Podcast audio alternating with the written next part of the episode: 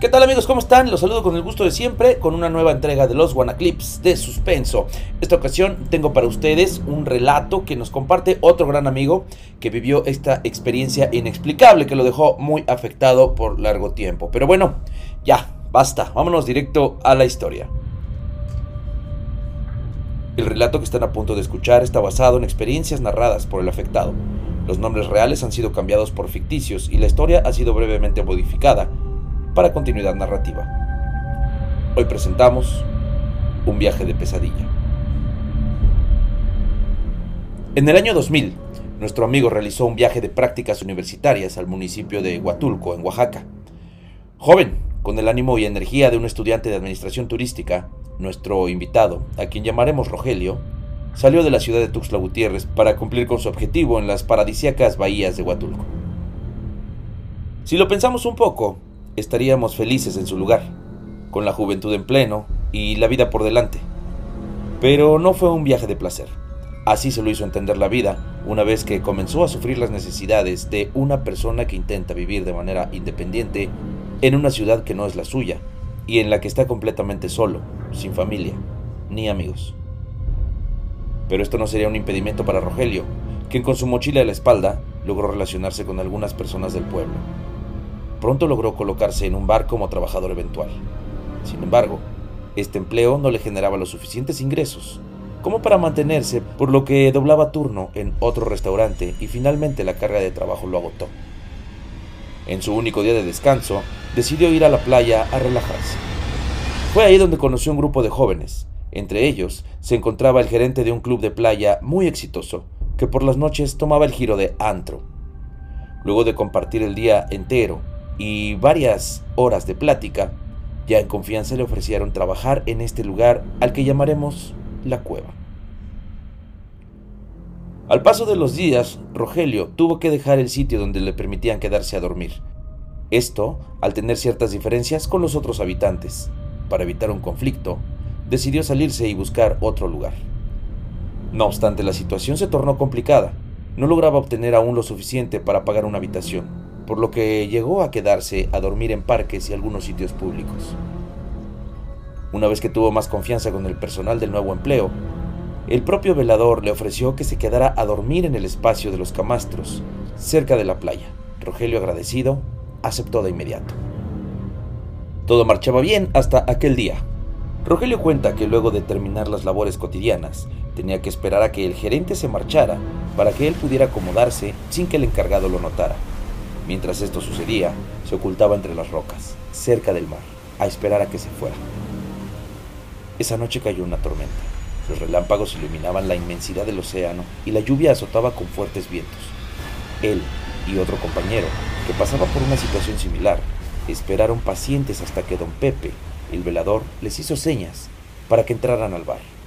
Esa noche les permitió ingresar hasta la zona donde había una mesa de billar, cerca de la enorme barra iluminada para resguardarse de la tormenta y que pudieran descansar en un sitio seco y seguro.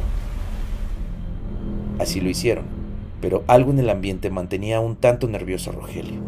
Tal vez era el estrés generado por la lluvia o los problemas económicos, pero finalmente él y su compañero lograron quedarse dormidos, con sus mochilas de almohada, entre la mesa de billar y la barra.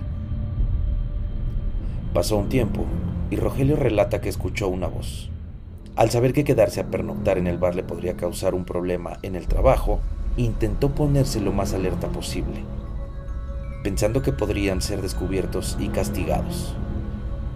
Pero la voz que escuchó sonaba profunda, y conforme su mente se fue aclarando, sintió una fuerte presencia, algo o alguien estaba respirando muy cerca de su rostro. En ese momento, Rogelio intentó moverse y no lo logró, estaba paralizado. Consciente, pero sin poder moverse, lanzó todas las malas palabras que pudo articular en su mente y en su desesperación logró abrir los ojos. Lo que vio fue aterrador. Lo hizo sentir el miedo más grande de toda su vida. Era una mujer de piel gris, vestida de blanco, con largos cabellos y cejas negras. Su mirada era como ausente y sus ojos estaban opacos, sin vida. Fue ahí cuando volvió a escuchar la voz cavernosa que provenía de esta visión y dijo: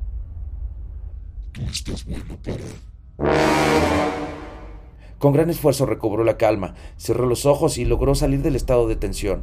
Al abrir otra vez los ojos, la visión había desaparecido.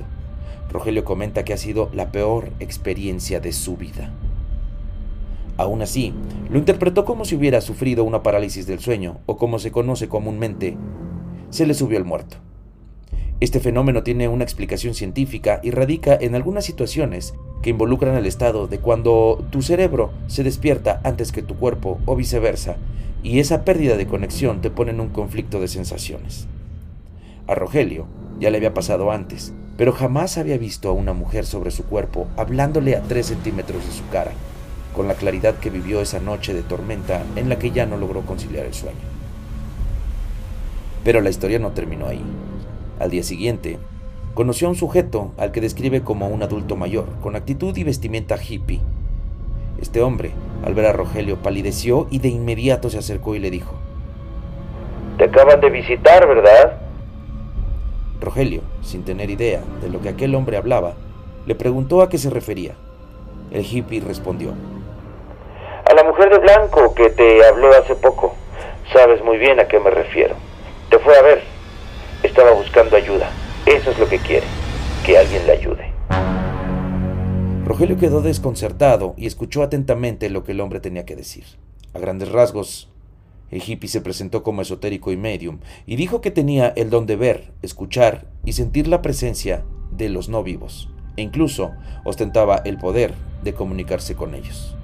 Antes de marcharse, Rogelio recibió la información y le llamó la atención lo que aquel hombre dijo sobre la desaparición inexplicable de una joven en las playas cercanas del bar La Cueva. Se dijo que la mujer dejó una nota en tono suicida, despidiéndose de sus familiares y seres queridos, y ofreciendo disculpas por lo que haría. Nunca más se supo de ella. Esto sucedió un par de años atrás, y aún se podían conseguir algunos periódicos con la imagen de la jovencita quien fue reportada como desaparecida en esa zona. Sin embargo, hasta hoy, 23 años después, no se sabe nada de ella. Hay quienes especulan sobre las apariciones de una mujer vestida de blanco y con la piel grisácea, deambulando por las noches en la zona donde presuntamente entró al mar y ya nunca volvió a salir, pero el cuerpo jamás fue encontrado. Las noches pasaban y nuestro protagonista comenzó a decaer debido a las pocas horas de sueño. Le parecía aterradora la idea de que al llegar la noche debía cerrar los ojos intentando dormir y que la horrenda imagen volviera. Tiempo después, de regreso en la ciudad de Tuxtla Gutiérrez, Rogelio se instaló en una habitación alejada del resto de su familia, en su propia casa, donde podía sentir algo de privacidad y hasta cierto punto independencia. Pero los ataques a sus horas de descanso continuaron. Vivía constantes episodios de parálisis del sueño, y fue muy difícil para él poder deshacerse de esta situación. Cuenta que la única solución fue que una persona le realizara un procedimiento de limpia con diversos objetos y con ello pudo finalmente liberarse de esta carga.